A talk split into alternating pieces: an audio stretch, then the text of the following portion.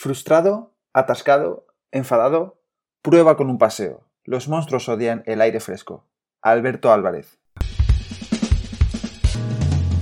Hola estoico, hola estoica, soy Pepe García y estás escuchando el podcast de El Estoico, el podcast de estoicismo en español en el que vamos a hablar de estoicismo, de figuras estoicas y de ejercicios que puedes poner en práctica desde ya para mejorar tu vida. ¡Arrancamos! Bienvenido y bienvenida al episodio número 41 del podcast de El Estoico. Hoy te traigo la entrevista con una de las personas con las que más ganas tenía de hablar desde que empecé esta pequeña andadura en el mundo de los podcasts hace ya casi un año, Alberto Álvarez, también conocido como The Macro Wizard. Alberto Álvarez es experto en nutrición, hábitos, deporte, cómo implementar un estilo de vida saludable y además es muy bueno explicando todas estas cosas que parecen súper complicadas de forma muy sencilla, digerible y accionable desde el primer momento. Vamos, un crack. Y la entrevista es así todo el tiempo. Yo le pregunto cosas que siempre he querido saber y él no solo me explica lo que es, sino que además también me enseña cómo puedo aplicarlo en mi vida, cosa que ya estoy haciendo. Puedes encontrarle en redes sociales como arroba de macrowizard y te animo encarecidamente que le sigas. De todas formas, como siempre, te dejo en las notas del capítulo los enlaces a sus redes y a todos los libros y podcasts interesantes que surgen en la conversación. Pero antes de comenzar con la entrevista a Alberto Álvarez, quería recordarte que en mi perfil en la plataforma Patreon subo todos los días de lunes a viernes un post y un podcast con contenido único sobre estoicismo en español, contenido que no encontrarás en ninguna otra parte. Mi objetivo con Patreon es darte herramientas prácticas a diario para que puedas aprender a practicar el estoicismo. Se trata de una píldora diaria de estoicismo, una sola idea al día, que podrás poner en práctica en cuanto termines de escuchar el podcast o leer el post. Y así, poco a poco irás entrenándote en la puesta en práctica de esta filosofía de vida, que es de lo que se trata. Puedes leer mucho, pero si no lo pones en práctica no sirve para nada. Y yo te cuento cómo hacerlo a diario en Patreon por el precio de un par de cañas al mes. Además, ahora, si me apoyas en Patreon, estarás apoyando también a una ONG distinta cada mes el 10% de las aportaciones totales mensuales de Patreon las destinaré a la ONG que elijamos entre todas las personas que componemos la comunidad privada de Patreon en Telegram. Por eso, si te interesa el estoicismo pero no sabes cómo ponerlo en práctica y además quieres ayudar a que el mundo sea un lugar un poquito mejor, te animo a pasarte por patreon.com barra elestoicoesp para que puedas echarle un vistazo y suscribirte si quieres echar una mano. Si no encuentras esta dirección, puedes ir a mi Instagram o a mi Twitter, arroba elestoicoesp, y allí hacer clic en el enlace de mi perfil y desde ahí acceder al contenido exclusivo diario de Patreon. También te dejo el enlace a Patreon en las notas del capítulo, así que ahora sí que sí, vamos con la entrevista a Alberto Álvarez. Bueno, Alberto, Alberto Álvarez, muchas gracias por estar aquí, tío, conmigo. Muchas gracias por aceptar la invitación y por hacerlo todo tan fácil. No, gracias a ti, Pepe. También hacerlo súper fácil eh, para que no esté viendo, viendo. Eh, aquí Pepe parece que le da a grabar y ya está, pero se lo ocurra. Eh. Tiene ahí todas las preguntas, el PDF, así que enhorabuena y muchas muchas gracias. Hace la vida mucho más fácil. Nada, tío, gracias a ti de verdad. Es un placer y, joder, llevo esperando esta entrevista casi, pues, más de un año, a lo mejor. No, no hace tanto que te escribí, pero sí que llevo intentando, desde que te sigo, empecé con esto, tenía muchas ganas de hablar contigo, así que, joder, vamos a disfrutarlo mucho. Eh, para quien no te conozca y, un poquito por egoísmo también, eh, cuéntanos un poco quién eres y, como dice Steve Jobs, que sé que te gusta mucho, eh, ¿cuáles son esos puntos que si miras atrás y los unes marcan la diferencia de, quién eras y quién y quién eres ahora? Vale, eh, nunca se me da muy bien esto de, de, autopresentarme o de decir quién, quién, soy. Tampoco creo que a mucha gente se le dé bien. Eh, pero bueno, vamos a intentar hacer el mejor trabajo posible. Em, soy Alberto, soy un tío normal, tengo 32 años ahora mismo, según escuchas esta entrevista. Y mm, me considero un poco una, un guinea pig, ¿no? una comadreja o un, ¿cómo se dice esto en español? un conejillo de indias. Eso, eso. Conejillo de indias. En cuanto a que me encanta experimentar conmigo mismo, me encanta aprender, eh, sobre todo saciar mi curiosidad. O sea, si, tengo algún tema que me, me hace que me acueste un poco más tarde por la noche porque le estoy dando vueltas, pues sea lo que sea, ya sea el espacio, estamos solos o no estamos solos, eh, tiendo a obsesionarme con ello y a investigar y meterme y meterme e incluso dedicar años ¿no? a, resolver esa, pequeña duda o esa curiosidad que pueda tener. Y eso me ha llevado a tener distintos caminos recorridos, eh, mucho más por recorrer, conocer a gente excepcional por, en, ello. Y intento compartir eso durante mi día a día con, gente que decide que por lo que sea mi, mi contenido le, ayuda o le gusta en, en alguna forma, de alguna manera. Y ese soy yo a día de hoy, eso es lo que me dedico a hacer. Y los hitos que me han llevado a hacer esto, pues te puedo decir desde nacer, obviamente, hasta tener una infancia un poco más, poco convencional, vamos a llamarle, eh, más solitaria, más a mi bola, más con familia eso, no me, no me malentiendas, pero un poco menos, supongo, menos convencional de lo que se acepta. Eh, no tenía un camino marcado y nada, siempre he ido un poco más a mi, a mi rollo y he seguido mi, mi instinto y eso me ha llevado de nuevo a, a sitios como el que estoy ahora. Eh, irme al extranjero con 16 años, muy joven, vivir en el extranjero gran parte de mi vida, mm, eso me ha llevado a pensar y vivir en dos idiomas, por ejemplo, ser, bilingüe a ese nivel. Eso me ha llevado a conocer a otro tipo de personas, etcétera, etcétera, etcétera. Entonces, vivir una vida poco convencional, que para mí es normal, esto no suele, no suele pasar mucho, es decir, pero si para mí es lo normal, ¿no? El estar de un sitio para otro y tal igual, pero para otra persona no es tan obvio, ¿no? Y para otras cosas que para la gente son obvias, a mí me parecen extrañas, viceversa. Entonces, bueno, ese es un poco el, resumen de minuto y medio que creo que me, he extendido en, quién soy, qué hago y qué hitos eh, he conseguido. Y supongo que conforme vayamos hablando saldrán muchas más cosillas. Sí, sí, seguro. Eh, y hay una cosa muy interesante que has dicho que es la, vida poco convencional, ¿no? Y quería preguntarte esto, porque los estoicos que hablan siempre de la vida eudaimónica, ¿no? La vida hasta que merezca la pena ser vivida. Eh, ¿Qué es para ti una vida que merezca la pena ser vivida? ¿Qué es para ti vivir bien? Ha ido evolucionando con el tiempo. Um, también se ha convertido en algo mucho más sencillo. Antes para mí vivir bien quizás era perseguir algún juego de estatus, ¿no? El conseguir cierto puesto de trabajo o cierta eh, papel en la pared o diploma o lo que sea, ¿no? Lo que se considerará en aquel momento en mi cabeza como algo que debería ser conseguido a ojos de la sociedad. Y obviamente eso ha evolucionado mucho y ahora simplemente se simplifica en poder tener el tiempo para disfrutar de un café a mi ritmo, poder tener el tiempo y, la oportunidad de grabar esto, ¿no? Tener los medios para ello, tenemos un ordenador, una cámara, un audio, nos conocemos por algún medio o por otro. Um, tener libros, tener, no sé, libertad, tiempo, salud, o sea, lo baso mucho más en eso que en lo que a lo mejor con 16, 17, 18, 19 años lo basaba que era estatus, dinero y, un poco lo que supongo que también a todos nos ha pasado en algún momento, ¿no? Y yo estoy justo en un poco, bueno, no sé si un proceso de cambio que se define por un momento concreto, sino que va pasando, yo creo que muchas veces.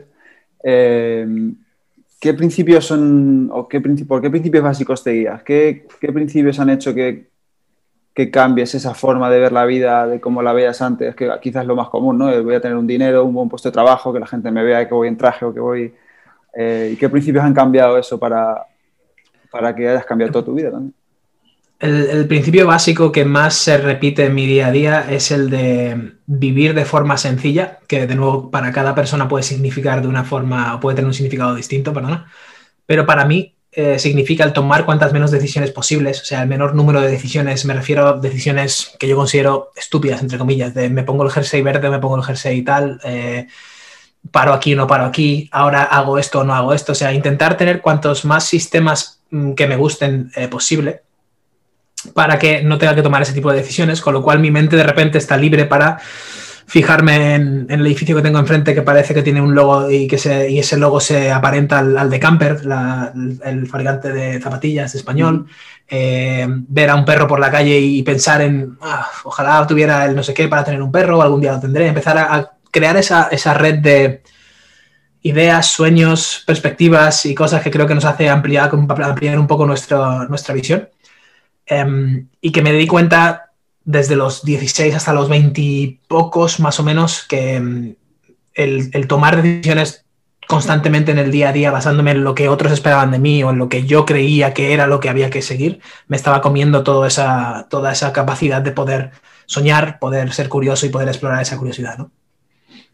O sea, es un poco eh, simplificar la toma de decisiones, quizás, el decir, eh, ¿es eso lo que te ha hecho cambiar? Eh, Sí, sí, sí. Si te, puedo, si te puedo dar algo tangible es desde reducir mi armario. Yo cuando trabajaba, por ejemplo, en, estuve trabajando una temporada en Indidex, en Massimo Duty, y luego en Tommy Hilfiger, así que en, la moda, en retail y eso, eh, mi armario a lo mejor era no te exagero, 10 veces más grande del que tengo ahora. Pero simplemente por el hecho de que creía que tenía que hacerlo, ya que trabajaba en esa industria y quería crecer en esa industria y te daban uniformes y tal. Entonces a lo mejor tenías 8 trajes, 30 eh, pares de zapatos Oxford con distinto patrón y no sé qué, no sé Y dices, pero vamos a ver, Alberto, claro, luego a todo lo pasado es muy fácil tomar la decisión de un zapato, tío, no te hace falta más. Uno para el invierno, uno para la primavera, uno para el verano y ya está. Y el del otoño lo puedes combinar con el invierno y la primavera, no te hace falta más, ¿no? Tres pares de zapatos y ya está. Pues si lo llevamos a, ese, a esa metáfora tangible de los zapatos y del armario, creo que mi vida ha ido evolucionando con los años y conforme he ganado años he perdido cosas por el camino. He perdido, he perdido cosas y responsabilidades y obligaciones que a lo mejor yo tenía asumidas como que eran mías, ¿no? Eh, ¿Y qué es eso de los sistemas que has dicho? Eh, porque he leído mucho esto de la frase de em, no caes, ¿cómo es? No caes por el nivel de tus objetivos, sino que caes por el nivel de tus sistemas o algo así, ¿no? No sé cómo se dice en español. De, James, ¿no? sí, de James Clear. ¿Qué es, eso de los sistemas y, cómo...? Porque yo también estoy en esa búsqueda de automatizar un poco mi día de alguna manera. Ah, hago esto, esto, esto, esto, esto, y luego ya lo que surja, ¿no? Pero eso de los sistemas me llama mucha atención, pero no sé ni por dónde empezar, tío. Te voy a preguntar, em, cuando tú te despiertas por la mañana, ¿sueles hacer algo normalmente eh, que se parece siempre de un día para otro? No, no igual, no te estoy hablando de una rutina de mañana, sino ¿hay algo parecido y similar en tus días por la mañana? Sí, eh, lo primero que hago siempre es beber un vaso de agua y leer. Vale, eso es un sistema. Tu, tu sistema es que conforme tu cerebro ejecuta la, digamos, el comando de despertar, eh, comando D, ¿no? Despertar. Y luego va al comando A, que es agua, con lo cual tu cuerpo camina por la casa, que ya no tienes que pensar dónde está en la cocina y la nevera, ya lo haces automáticamente. Coges el vaso, llenas el, vaso de agua, bebes el agua y te vas al comando L de leer, ¿no? Automáticamente asocias esas, esas actividades a, a la siguiente. Entonces, encadenamos esas actividades y sin darnos cuenta, eso es un sistema. Un sistema que nosotros podemos crear o que el cuerpo va a crear por nosotros mismos si no, si no lo hacemos de forma consciente. El, los hábitos se van a crear sí o sí. Entonces, el, sistema que estamos creando es lo que hacemos repetidamente. Si tú todos los días haces eso, eres más propenso a que todos los días tu cuerpo vaya a hacer eso. Si quieres hacer algo distinto, tienes que ser consciente de ello y decir, eh, ahora el comando A no lo voy a hacer, voy a hacer comando C de café, ¿no? Entonces cambias el agua por el café o metes el café en medio, depende de lo que quieras conseguir. Entonces, si esto tan básico lo extrapolamos a todo lo que vemos como complejo en nuestro día a día, quiero hacer más ejercicio, quiero querer más a mi familia, por ejemplo, mostrar más cariño, estar ahí más tiempo, quiero, no sé, eh, es que hay mil millones de objetivos. Eh, leer más, mm, ser un mejor trabajador, no lo sé, cada uno que defina esos objetivos. Creo que es muy útil el mirar a ese sistema inicial que todos tenemos en el día a día, lo queramos o no, lo hemos creado, y decir, ah, ¿por qué estoy tomando colacao todas las mañanas? No estoy diciendo que el colacao sea malo o bueno, sino simplemente que, existe la opción, ¿no? ¿Por qué estoy tomando colacao con magdalenas todas las mañanas y luego me quejo a mí mismo o al mundo de que no puedo comer bien? Mm, ah, es que no he parado a pensar que yo he elegido tomar colacao con magdalenas o mi entorno ha elegido por mí, pero yo lo estoy haciendo de forma inconsciente, ese es el sistema, con lo cual puedo elegir qué hacer, ¿no? Cuando me despierte voy a poner el colacao, de repente pienso y digo, no, a lo mejor si me hago un café, quizás no me pide el cuerpo la magdalena porque ya le has roto el sistema, ya no es colacao, va con magdalena, no es como la persona que se fuma un cigarro y va con, no sé, eh, una copa de alcohol o algo así, ¿no? Asociamos esas actividades de si me estoy fumando un cigarrillo, tengo que hacer algo que, va, que he hecho siempre. En cuanto de repente alguien te dice, pero eres consciente de ello, no, es que siempre lo hago total, pues mira, a mí me pasó esto, total, y compartimos esas experiencias como, como humanos que somos todos, se abre de repente esa perspectiva que te decía, el decir, ostras, nunca me he parado a pensar esto, ¿no? Y a mí me empezó a pasar con el tema de comer mejor, con el perder peso, que perdí 60 y pico kilos en su época. Eh, eso me llevó a un montón de otras cosas, ¿no? Entonces creo que ahí es donde yo al menos defino así los sistemas, ¿no? Me voy a lo más básico de todo, que es que hacemos por la mañana, que todos tenemos algo, y empiezas a desgranar un poco desde ahí y dices, anda, si es que resulta que durante todo el día hago cosas de forma automática sin darme cuenta.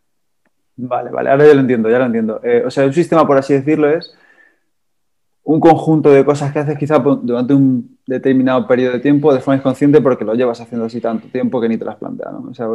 Son engranajes, efectivamente. Entonces, igual que en, una, en un modelo mecánico podemos cambiar un engranaje por otro, poner el más grande para ver qué, qué, eh, resultado tiene eso en el, en el, modelo. Si ponemos uno pequeñito, quizás va más rápido, pero hace que lo otro cambie de, dirección o lo que sea, pues podemos sacar ese engranaje, llámalo el, el café y meter el engranaje de irme a pasear. Y de repente, al principio a lo mejor el engranaje es enorme y hace que la máquina vaya más lenta porque no está acostumbrada a no sé qué, pero resulta que simplemente cambiando el siguiente engranaje o incluso el anterior del anterior, el, que viene, el que le precede, podemos eh, afectar a toda la máquina, ¿no? Pues más o menos eh, funcionamos así, obviamente con nuestros matices biológicos, que no somos una máquina, pero...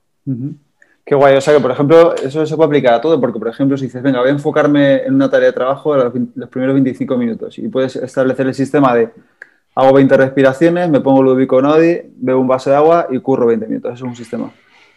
Efectivamente. Sí, el sistema ahí sería, por ejemplo, cada vez que escucho Ludovico Inaudi es mi momento de trabajar. Con lo cual, cuando deja de sonar Ludovico Inaudi, te puedes poner un temporizador o simplemente que se acabe el álbum, tú pones el boli o el lápiz o el martillo o lo que sea que uses de herramienta para trabajar y te levantas y de repente empieza otro, otro momento de tu día, ¿no?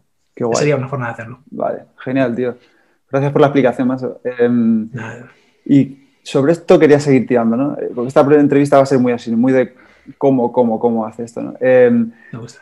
Tenemos mucha gente que admiramos en común y uno de ellos es Tim Ferris. Y Tim Ferris se caracteriza mucho porque es capaz de coger cosas muy complejas, hacerlas trocitos pequeños y explicarlas muy bien, ¿no? Em, y veo que tú también haces mucho eso. ¿Cómo has cultivado esta habilidad? Eh, ¿hay ¿Sigues algún sistema, algún proceso, alguna forma de, hacerlo concreta? creo que de nuevo viene un poco al tema de la curiosidad. Em, cuando intentas saber cómo funciona un motor de Fórmula 1 y por qué e, esa tecnología es tan avanzada y por qué esos coches pueden ir a esas velocidades y con esa carga aerodinámica y, ves un vídeo de un Red Bull en un túnel dando la vuelta literalmente a todo el túnel estando en boca abajo en el túnel aguantándose durante unos cuantos segundos y sin caerse, ¿no? ¿Cómo, uno, cómo hemos podido crear eso como especie? Dos, ¿cómo leches funciona todo eso, ¿no? Y empiezas a entenderlo y claro, al principio empiezas a escuchar cosas súper raras, ¿no? Fuerzas, cargas, eh, tracción lateral, tracción vertical, esto, lo otro, total, eh, cigüeñales, pistones, cosas que ni siquiera entiendes.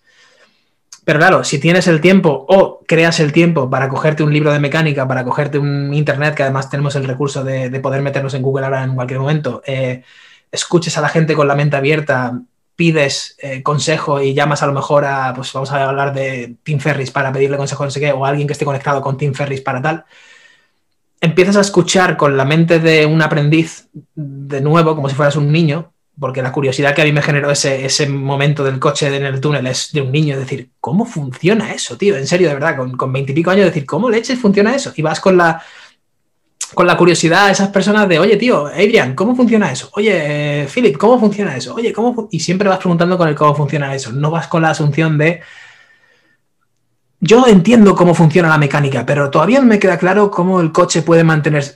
No, entendemos nada, realmente no sabemos absolutamente nada. Y, cuando partimos de esa base es mucho más sencillo, al menos para mí, el decir, ¿cómo, funciona eso? Cuéntame. Y entonces tienes la, píldora de Alien, la píldora de Philip, la píldora de no sé qué, no sé cuánto, tal, tal, más tu conocimiento previo, que de nuevo creo que no aporta nada el decirle a la persona a la que le estás preguntando, yo ya sé hasta aquí, cuéntame de aquí hacia allí porque lo que creemos que sabemos hasta aquí quizás está equivocado, seguramente está equivocado, con lo cual esa persona te puede abrir una ventana en lo que tú creías que, sabías que no conocías. Si tú le dices, yo ya sé hasta aquí, cuéntame de aquí en adelante, te estás perdiendo la oportunidad que te cuente todo lo anterior, porque él ya asume también, como humano queremos eh, ser eficientes con nuestra energía. Si tú me estás diciendo, oye Pepe, no me cuentes hasta aquí del estoicismo, que eso ya me lo sé, cuéntame de aquí en adelante, tu cerebro va a decir, pues vale, pues no me esfuerzo, no tengo que volver a ese archivo, te cuento lo que tú me dices y hasta luego y voy a hacer lo que quiera hacer que me, haga sentir bien, ¿no? Ya sea pues ver la tele o leer o cualquier cosa. Entonces creo que, empezó por ahí, con esa mente de curioso de, además, cuando te vas con 16 años al extranjero y, tienes que aprender un idioma a, fuerza y, es, es eh, eh, sink or swim, básicamente es o, te, o nadas o te hundes creo que eso se acelera por, por 100 y, quizás eh, me llevaría un poco a ese punto, ¿no? si, me tuviera que, si tuviera que decirte en qué momento cultivaste esa, forma de, ver el mundo, ¿no? El, pues te diría que es eso, que es el haberme ido tan joven y, todo lo que ha llevado a partir de ahí. Y luego, una vez alguien te ha, te ha, explicado eso, ¿te lo explicas a ti mismo o intentas ponerlo en papel, ponerlo en pizarra, que veo que tienes una pizarra detrás? Eh, porque se sabe ¿no? que se sienta mucho el conocimiento cuando intenta uno explicárselo a uno mismo cuando se, como se lo explica a otra persona. ¿no? ¿Haces algo así? Sí, suelo crear metáforas, suelo crear analogías de ello. Me, encanta hablar de analogías, no sé si me has escuchado alguna vez, pero suelo... Y esto de nuevo, tampoco sé si viene, porque en Apple, cuando trabajábamos en Apple, yo, yo hablaba mucho en, metáforas, en analogías. Eh, solía explicar la memoria RAM como armarios y el disco duro, ¿no? La comparativa de cuánta ropa puedes ver al mismo tiempo versus cuánta ropa almacenas en un, en un armario, ¿no? Entonces, em, pero no era porque yo creyera que la persona que tengo delante es estúpida, ni mucho menos, es al, revés, es yo lo comprendo tan bien, creo, que puedo explicarlo como, como tal, ¿no? Si cuando, cuando algo, parece sencillo es que ha sido complejo en algún momento. O sea, cuando, cuando a lo mejor tú ves a la, a mí de la nutrición y, me escuchas y te digo, pues sinceramente creo que el 90% de la nutrición es más o menos estas cuatro cosas, ¿no? Parece muy sencillo, parece muy simple. Y la gente a veces se sorprende y dice, ya, pero te estás obviando de esto, del otro. Y, parece que hemos obviado todo eso, ¿no? Es decir, ya, y las implicaciones neuronales y la genética y tal, No, no, sí, eso ya lo tengo, esa montaña ya la hemos pasado. Para poder simplificarlo tanto y llegar a la conclusión de decir, imagínate que la nutrición es un Tetris y el Tetris tiene que tener esta forma, esta forma, pero vamos a ponerle dos normas que en el Tetris normal no existe, que es que las piezas verdes, vamos a llamar las piezas verdes son de micronutrientes, tienen que cubrir hasta el 60% de la pantalla, si no, pierdes la partida, no game over, ¿no?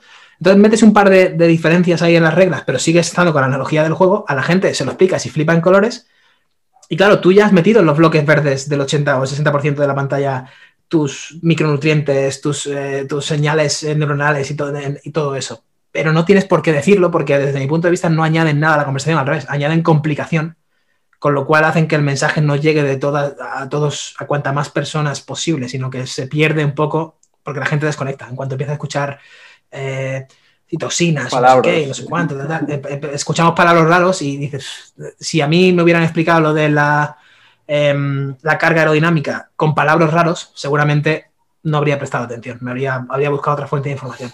Claro, sí, de hecho he caído en que tienes en uno de tus, eh, no sé si en IGTV o así, eh, me parece que estás cenando con alguien que explicas cómo llegar de un punto a otro y que primero tienes que remover el obstáculo grande y, en vez de en fijar en eso, nos fijamos en, si lo que dijiste, si en, comer, en, beber café sale, te quita el ayuno intermitente y esas cosas, ¿no? es verdad, eso es. Eso es, eso es. Y, realmente estamos pensando en, oye, yo, simplemente quiero comer mejor y sentirme mejor con, lo que como. Y, dices, ¿y entonces por qué estás pensando en si el café te saca del ayuno o no? no? Pero estás comiendo la mayor parte de tus comidas de fuentes nutritivas, estás cocinando verduras, estás haciendo que esa cocina sea rica porque vas a cocinarte el resto de tu vida, lo quieras o no. No sabes cuándo Deliveroo va a dejar de funcionar, los restaurantes van a cerrar, como en el confinamiento. Nunca sabes cuándo van a pasar estas cosas si no tienes la habilidad de cocinar para ti mismo, ya no digo para los demás, para ti mismo, en algún momento la vas a necesitar. Entonces, si no estás cultivando eso, ¿qué más dará si el café te saca del ayuno o no? O si el aguacate es cetogénico o no es cetogénico. Es que, ¿sabes? Son pequeños detalles que ahora mismo, o sea, que son importantes, pero ahora mismo no tienen nada de importancia. Sí. O sea, es como un poco la ley de Pareto, ¿no? Fíjate en el, en el 20% de las cosas que te dan el 60% de los resultados, en vez de fijarte tanto en si tienes que beber dos litros de agua en vez de un litro 75 o, el, otro día, por ponerte un ejemplo personal que seguramente muchos eh, nos sintamos identificados, yo por lo menos me, suele pasar a menudo, estaba en una cafetería con un amigo, se sentó otro, y empezó a quejarse directamente de cómo su banco, ah, la inflación, no sé qué, no sé cuánto, es que el banco me ha bajado el interés de mi cuenta del 0,25% anual al 0,05. Fíjate, me ha quitado un 0,20% de interés y no sé qué, no sé cuánto. Y es que total, lo decía con una, con, con una importancia como que eso era el, lo más importante de su día para contarnos a nosotros como que era un problemón, ¿no? Que tenía que resolverlo y no sé qué banco me voy a ir, no sé qué, no sé cuánto. Y yo dije, pero, tío, no sé, yo, no sé, respeto muy bien tu enfado y todo igual, pero que con 0,20% no te va a sacar de, de, pobre, ni te va a hacer millonario, ni, nada de esto. O sea, y mucho menos para cuánto dinero tienes en la cuenta. Es que aunque tuvieras 150.000 euros, es que me da igual, no, no, no te va a sacar de, pobre. ¿Por qué no estás pensando en cómo vas a invertir el dinero? ¿Dónde va el ahorro? ¿Cómo redondeas los pagos? Em, ¿Qué pasa en el mercado de valores? ¿Cómo puedes generar algún ingreso de una forma recurrente, aunque sean 3 euros al mes, no sé, aprovechando el Internet y las tecnologías que tenemos? Creo que esas son preguntas mucho más importantes que hacernos que el qué banco elijo que no me haya quitado el 0,20%. Pero aún así, nuestros ojos van ahí, ¿no? A, eso, supongo que también dado por, esa inercia del cerebro directa a no quiero pensar mucho, así que voy a, voy a soltar lo que más duele y lo que más daño me hace y, la vaca que más ruido hace en, el, en, la granja, ¿no? Exactamente, qué bueno. Y quería, eh, has dicho antes una cosa muy interesante de, de, cuando trabajabas en Apple y quería preguntarte si esto te viene ahí. Em, he visto que prestas mucha atención a los detalles, ¿no? Eh, tanto en tus publicaciones como en tu libro de eh, un, mago en la cocina, hay detallitos por todos sitios, siempre tienes, eh, no sé, esos detalles que marcan la diferencia en muchas cosas, ¿no? A lo mejor pones un fondo, el otro día te vi tu directo en YouTube y pusiste como un fondo muy chulo antes de empezar, son cosas que eh, la gente no cae, ¿no? Em, ¿Eso lo has desarrollado con el tiempo a base de hacerte preguntas y de pensar incómodamente como, bueno, lo saco ya o le doy una vueltecita de tuerca y lo pongo un poquito más bonito? Eh, que estoy yo también en eso, ¿no? ¿Cómo, lo haces? Sí, buena pregunta, tío. Esto es un poco qué vino primero, la gallina o el huevo. Y, es algo que me pregunto muchas veces con mi chica y con, con gente que también, con amigos que hemos trabajado en Apple o que siguen en Apple y tal, de decir, oye, ¿hemos trabajado allí porque somos como somos? o somos como somos porque hemos trabajado allí? Es, una pregunta, es difícil de responder. Em, yo creo que sí que ha tenido mucho que ver el, trabajar en... También, de nuevo, yo creo ver el mundo, ver el, salir un poco de tu zona y, aunque sea a, través del medio del, de leer, leer libros y leer no sé qué, empiezas a leer historias de cómo, cómo Miguel Ángel vivía en Florencia, ¿no? De, cómo él veía una piedra y decía de, de, cada piedra hay una escultura, simplemente tienes que sacarla de ahí y mucha gente la ignoramos, pasamos por es una piedra, ¿eh? ¿qué dices? Que, tiene esta mo y todo, y esto no lo toco. Y él, y él estaba mirando cómo meter el mo en, la escultura, decir, le voy a hacer, esto puede ser una bufanda, ¿sabes? O esto puede ser una marca verde que tenga perenne esta escultura, ¿no? Y decir, hostia, yo quiero... Creo que a todos los humanos nos gustan las cosas bonitas y por, por algo el diseño es tan importante y sobre todo las cosas que funcionen. De nuevo, también diseño. El diseño no, solo, no solamente es diseñar cosas bonitas, sino también cosas que funcionen. Em, y no sabría decirte por qué, me he fijado siempre mucho en eso, en me gusta lo bonito y me gusta que funcione. Entonces me hace sentir bien. Supongo que por eso, al hacerme sentir bien, yo cuando abro una página web y es como la de Apple, ¿no? La abres, ves que el Mac se abre, se cierra, no sé qué, sale la luz y dices, wow, ¿cómo se hace eso, tío? Qué pasada de experiencia, ¿no? Quiero comprarlo, quiero comprarlo. Eh, me lo llevo mucho a mi día a día, de quiero hacer sentir a la gente eso. no, no, es vender ni nada, es quiero hacerle sentir a la gente experiencias inolvidables porque a mí me hacen sentir muy bien. Em, el Duomo de Florencia me, me trae. Me, trae, me lleva euforia, me, me da melancolía, me, no sé, me, hace escuchar, o por ejemplo, Ludovico en los oídos me, hace transportarme a Florencia, ¿sabes? Yo siempre que escucho Ludovico estoy en Florencia, es una pasada. Entonces, ¿cómo conseguimos eso, no? Pues atención al detalle. ¿Sabes con qué me ha pasado a mí eso? Y, y creo que a ti también con el podcast de Molo Cebrián, ¿no? El de la... Sí, sí. hablando de detalles, ¿no? Eh, es una pasada. Una delicia audio, auditiva. Es mm, Jason Gaynard, un amigo mío de Toronto, hace un, podcast parecido que se llama Community Mate en inglés. Tiene bastante tiempo, pero lo tenía siempre yo ahí como el, el all-star de los podcasts, ¿no? Es, es te cuenta historias, te deja alguna, alguna idea, alguna lección de otros que he aprendido y tal, y te pone, por ejemplo, estamos tú y yo caminando y te pone el ruidito de los pasos, y estoy pensando como decía Steve Jobs, y te pone la voz en off de Steve Jobs de You can't connect the dots looking forward, you only y, dices, pero ¿cómo has hecho esto, tío? Esto es una pasada, quiero, yo quiero, y claro, yo llevo escuchando podcasts desde el 2009 fácilmente, 2010, algo así. Y, siempre he aprendido mucho a través de podcasts. Y siempre he escuchado mucho podcast de fitness, sobre todo. Me encantaba el fitness y tal, y porque estaba en ese proceso.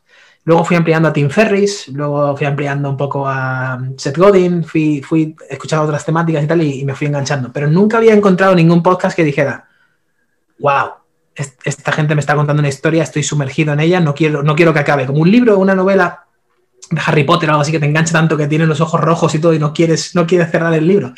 Pues igual, pero en podcast no había encontrado. Hasta que escuché el de Jason y el otro día en español el de, el de Molo. Una pasada. Una pasada, sí, una pasada. Me pasó igual, tío. Eh, ya he sacado el segundo, que estoy a ver si lo oigo, pero por si no lo sabes, ya está disponible el segundo capítulo.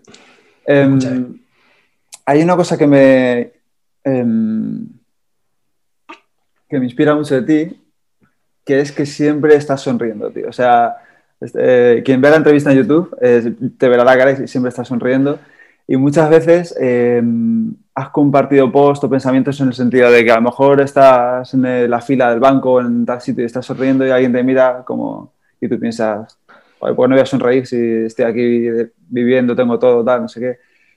Y eso va muy en línea quizás, no sé si te, por eso te lo pregunto, con el pensamiento este Naval que dice que la felicidad es una skill que se entrena y quizás ese de sonreír de vez en cuando eh, o obligarte, ¿no? Porque parece que tenemos que obligarnos a sonreír de vez en cuando, ¿no? Eh, añade ese punto de felicidad. Eh, ¿Es algo que también has desarrollado con el tiempo? ¿Va como consecuencia de tu estilo de vida? ¿Que haces lo que quieres, lo que te gusta, tienes tiempo? Em, Creo que sí que ha sido un poco una parte de mí siempre porque tengo fotos y recuerdos y mi familia me dice y, amigos y tal de siempre he sido un chaval sonriente y un chaval que supongo que apreciaba mucho y aprecio mucho todos los momentos que vivo. Em, el otro día hablaba también con mi chica paseando el que, pondría en mi epitafio, que pondría en, mi, en la plaquita esta cuando estamos, cuando morimos, ¿no? Y mm, no le tuve que dar ni una vuelta, me salió automáticamente solo, es decir, no, no llores ni estés triste porque no estoy, simplemente sonríe por todo lo que hemos vivido. Si estás mirando esto, una de dos, o eres un, un bypasser, eres alguien que ha pasado por el cementerio y ha visto la, la, chapita, con lo cual, bueno, ¿vale? Pero lo más probable es que me conozcas de algo y estés ahí, lo que sea, y seguramente sea un momento triste, decir, joder, ya no está, ¿no? Ya no puedo disfrutar de lo que hacíamos. Pero ese mensaje, te, lo juro que lo, siento al 100%, de decir, no perdemos nada. De verdad, cuando perdemos algo, no perdemos nada. Ya lo hemos vivido antes. Eh, al revés, es. Yo recuerdo con, con, mucho cariño de momentos muy chungos en, Londres, de estar en la calle, dormir en el metro, de volver a, casa donde no pude pagar alquiler con, con, el rabo entre las piernas y, oye, lo siento mucho, voy a vender la cámara para sacar el dinero, total, aprenderé la lección y tal y cual. Y incluso en ese momento sentía alegría de, poder llamar a la puerta y que no te escupieran, ¿sabes? Y que no te pegaran y que, ah, vete de aquí y tal, y poder conectar con la persona en los ojos y decir, oye, lo siento, de verdad, pero esto es lo que voy a hacer, esta es la solución, ¿no? Y creo que va un poco de la mano de quejarnos menos y aportar más soluciones, creo, al menos a mí personalmente. Me gusta ver algo y sí, obviamente la reacción animal es, me cago en la leche que casi me atropella el tío en el semáforo, ¿cuál es la solución? Inmediatamente mi, mente va, ¿cuál es la solución para esto? ¿Cómo puedo evitar que esto vuelva a pasarme en el futuro? ¿O cómo puedo evitar que esta persona vaya a atropellar a alguien? ¿O cómo, cómo puedo? ¿Cómo puedo? ¿Cómo puedo? Entonces, con esa idea en la cabeza, casi siempre acabo con algo amable eh, y con alguna persona teniendo una conversación chula de, oye, sí, eres un cabrón, me has, me has pegado, pero ¿cómo podemos evitar que vuelva a pasar esto? Y a lo mejor estás tomando una cerveza con el tío porque, pues mira, es que lo siento, es que venía enfadado, no sé qué, no sé cuánto, y por qué te enfadas, y yo también me enfado, y, y aprender juntos, ¿no? Al final Supongo que es eso, es no sabemos nada, de verdad, no sabemos nada y, está guay aprender a todo el mundo. Sí, es, sí, un poco la, idea. Al final se, se, reduce mucho, yo creo que y sigue relacionado un poco con el podcast de Molo, a, a, estar presente, o sea, yo creo que es imposible valorar, valorar lo que tienes si estás siempre mirando el móvil, ¿no? Si estás siempre despistado, si estás siempre a otra cosa, ¿no? Entonces yo creo que en, cuanto dejas el móvil de lado un poco y paras 10 segundos y respiras un poco, es que te sale solo, ¿no? Casi de forma natural, ¿no? El de estar agradecido, la sonrisa te sale sola, ¿no? Recuerdo con mucho cariño una vez que llegué a la frontera en, London Heathrow, en el aeropuerto, y por aquel entonces no sé que había un jaleo, siempre tardábamos dos, tres horas en pasar la, frontera. Llegabas, aterrizabas, todo bien, no sé qué no antes, y de repente, pum, se montaba ahí la, la de cola. Y claro, yo en ese momento, en esa época, estaba entre trabajos, estaba pensando qué hacer con mi vida, que si empezar un blog o no, y no sé qué, no sé cuánto, y estaba volviendo a leer, a leer mucho a Tim Ferriss, estaba leyendo la, semana laboral de cuatro horas en aquel momento, me acuerdo, en el, en el Kindle del, del, iPhone. Y creo que tenía un iPhone pequeñito, era un iPhone, iPhone 5, iPhone, no sé, 5S o algo así, una pantalla pequeñita, con lo cual me acuerdo de estar literalmente así, cogiendo el teléfono muy pegado a mi, a mi cara, con lo cual estaba como, no me hables, ¿no? Al mundo le estaba diciendo, no me, no me habléis, estoy aquí en mi móvil y estaba leyendo, leyendo, se me pasaron las horas súper rápidas y me tocó el turno de llegar al, a, la gente de, a la gente de la aduana, del Customs, que me pedía el pasaporte. Next, escucho. Bajo el móvil. Oh, oh, sorry, no sé qué. Con la sonrisa en la cara, claro, que me, hoy me toca a mí, qué guay, ya, ya voy. Claro, y el tío me mira y me dice, Why are you so happy? ¿por qué estás tan feliz? Y yo, why not? ¿Por qué no? ¿Sabes? En plan, no sé. Y, claro, y miré a mi alrededor y, estaba todo el mundo con una cara de, vamos, que estaban matando y decir, hostia, Dice, no, es que hay una, normalmente no hay que esperar tanto, pero claro, hay una 40 minute wait o una, una de estas de una hora y todo el mundo está tal y yo, pues no sé, no me doy cuenta, estaba vivo, la estaba leyendo y estaba contento con lo que estaba haciendo y estoy contento porque tú me digas next y estoy contento por volver a Londres, tío. Gracias por, y, tío, supongo, okay, supongo que pienso, vaya, vaya raro de mierda. ya ves, tío. Eh, sí, sí, es lo, es lo raro, ¿no? Eh, tristemente es lo raro estar así, ¿no? Entonces, bueno, em, a ver si podemos empezar un poquito a cambiar todo eso. Em, Tim Ferris, eh, a mí también me, mola mucho y lo reconozco, ¿no? Gran parte de lo que estoy haciendo es un poco por su culpa, ¿no? Esto de la dosis mínima efectiva, que creo que lo vi en su libro del cuerpo perfecto en cuatro horas o de Four Hour Body o algo así en inglés, y lo veo mucho también en tu, en tu contenido, ¿Esto qué es? Eh, ¿qué, es la dosis mínima efectiva? De nuevo, para explicarlo en una analogía, como yo lo comprendí, es si el agua hierve a 100 grados, eh, ¿por qué estamos empeñándonos como sociedad a llevarla a 120? Sí, que se te va a evaporar, o sea, cambia de estado, se, va, se pone en gaseoso literalmente. ¿Por qué estamos ahí dándole caña y caña y caña y caña? No, no, seguro que más es mejor, más es no, más no es mejor, más es más y ya está. Entonces, la dosis mínima efectiva de algo es eso, es ¿qué quiero hacer? Hervir agua, vale. ¿A cuánta temperatura tengo que elevar el agua para que hierva? 100 grados. Perfecto. ¿Cómo consigo eso? Fuego, vitrocerámica, eh, no sé. Claro, no es lo mismo intentar llegar a 100 grados de temperatura en el agua con un secador en una olla que una vitrocerámica que la calienta estas nuevas que la calienta en 5 segundos, ¿no? Que, es una pasada. Entonces, que tengo, o sea, primero tener muy claro qué quiero conseguir, porque si no sabemos qué queremos conseguir, por mucha dosis mínima efectiva que busquemos, no, no sabemos hacia dónde vamos. Una vez tenemos definido qué queremos conseguir, qué hemos aprendido de la humanidad en otras épocas sobre esto que quiero conseguir, cómo otras personas lo han hecho de forma eficiente. Ah, pues mira, esta persona hizo esto, esta persona hizo tal, con lo cual, como consenso humano, hemos llegado a la conclusión de que 100 grados es cuando el agua empieza a hervir. Genial, perfecto. Solo tengo que elevar un recipiente que aguante la temperatura exterior y que aguante el interior de 100 grados, con lo cual a lo mejor no puede ser plástico. Voy a, imaginarme. Venga, pues tiene que ser de metal o cerámica. ¿Sabes? Este tipo de. De nuevo, no creo que no es buscar más respuestas, sino hacernos mejores preguntas. Es simplemente eso. Entonces, para mí la dosis mínima efectiva es eso. O sea, ¿qué quiero? ¿Perder grasa? Vale. O, vamos, a, vamos a, llevarlo a, lo, que la gente piensa inicialmente, ¿no? Pensamos que queremos perder peso. Oh, estoy basado de peso, eh, porque me, me subo una báscula y según no sé quién se ha inventado una regla de que si mides un 80 tienes que pesar 80 kilos, o entre 75 y 80 kilos. No puedes pesar más ni menos porque ya estamos chungos, ¿vale? Sin tener consideración a la masa muscular ni nada de nada, ¿vale? Bueno, pues voy a, investigar qué es esto del peso.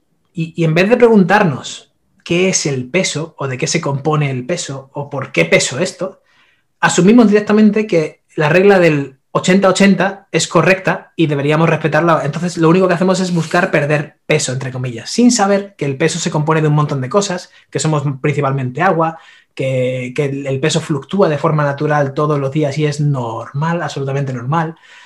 Si no sabemos eso, si no hacemos las preguntas correctas, pues vamos como pollo sin cabeza persiguiendo algo que no sabemos ni siquiera qué, es lo que perseguimos. Sin embargo, si empezamos a hacer las preguntas correctas, llegaremos a, al puerto de, ah, que realmente lo que quiero es perder grasa mantener algo de masa muscular e ir soltando esa grasa que es mi energía acumulada y entonces me veré un poco mejor, me sentiré un poquito mejor y quizás sí que llegue a esa regla del 80-80 que, como he podido ver con las preguntas correctas, no tiene, vamos, ni, pincha ni corta, no es tampoco tan relevante.